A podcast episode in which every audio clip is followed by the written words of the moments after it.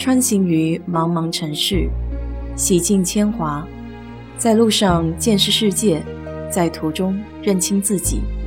我是 DJ 水色淡子，在这里给你分享美国的文化生活。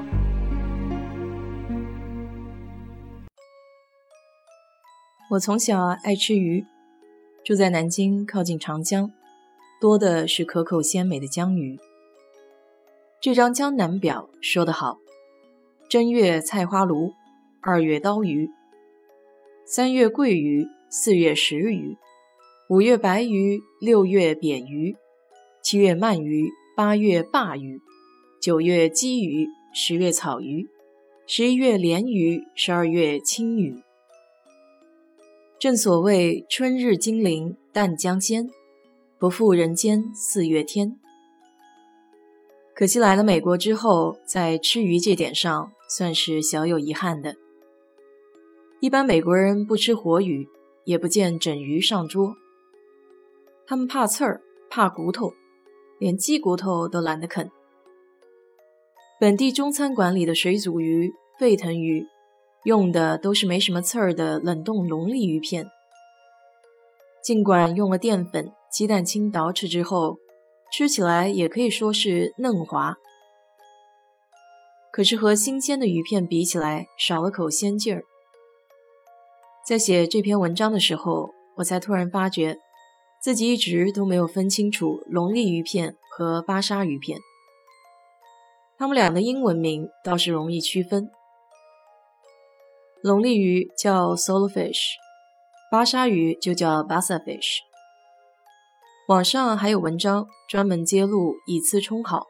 用巴沙鱼来代替龙利鱼。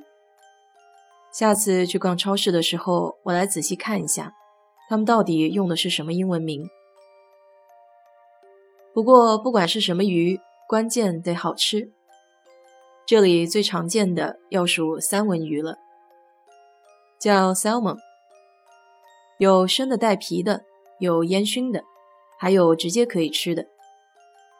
其实三文鱼并不是一种鱼类。而是龟科鱼类和龟尊鱼类的商业称呼。最初，北大西洋里有一种鱼叫大西洋龟，因为洄游而被称为 salmon，中文翻译过来是上升的意思。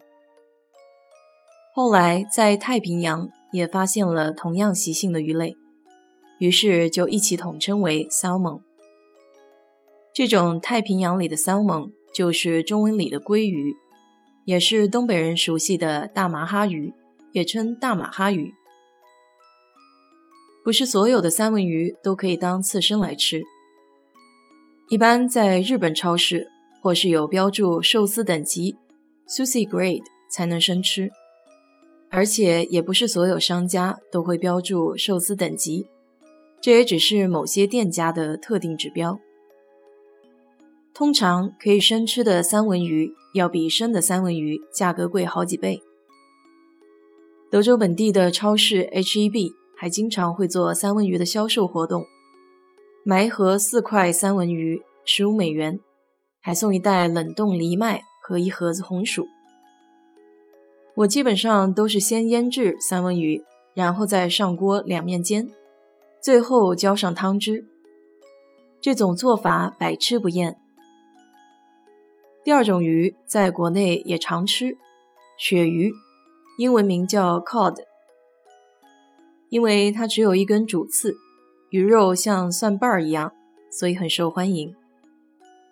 买回家拍几颗大蒜瓣儿，红烧，再带点辣味儿，那香气回味无穷。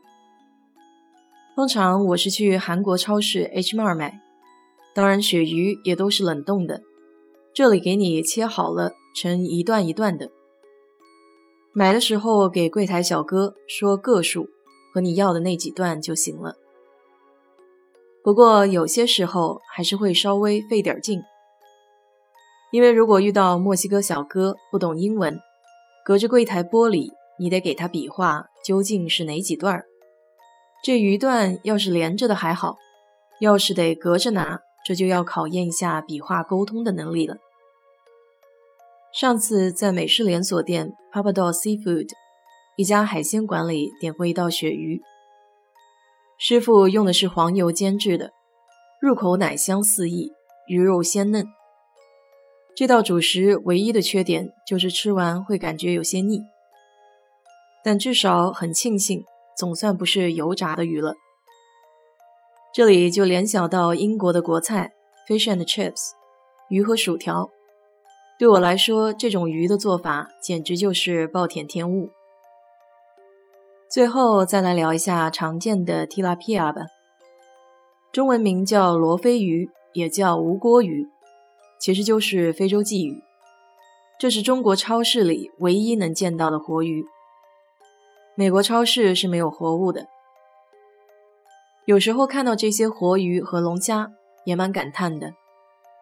那生活的环境真的是很差，几十条鱼挤在非常狭小的鱼缸里，不仅空气稀薄，还有鱼友已经奄奄一息，浮在半空。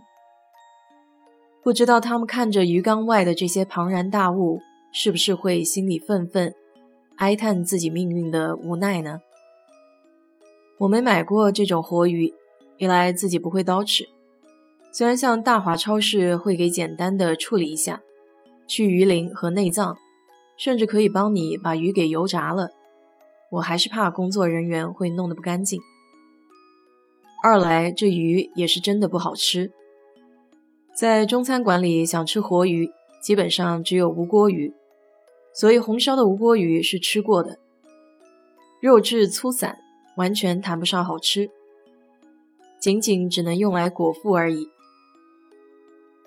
其他的鱼类就更少接触了，像墨西哥超市里还有非常便宜的鲶鱼块，叫 catfish，腥味很大，而且鲶鱼是杂食的，不是很好。带鱼也有，但不是很常见。虽然我从小非常讨厌油炸带鱼的味道，可我很爱吃红烧带鱼，只可惜我不会烧。在我印象里，到了美国之后，最好吃的一顿鱼，是朋友的朋友从阿拉斯加亲自钓的，真空包装带回来的 flounder，比目鱼。这种活鱼只要冷冻得当。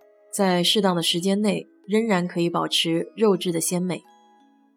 那一顿我记得连汤汁都没剩下，所以那天张姐说的酸菜鱼是我每次回国必点的一道菜。不为酸菜，就为那一卷卷活鱼片的鲜嫩爽滑。下次回国一定得去尝尝你说的鱼无双。好了，今天就给你聊到这里。如果你对这期节目感兴趣的话，欢迎在我的评论区留言，谢谢。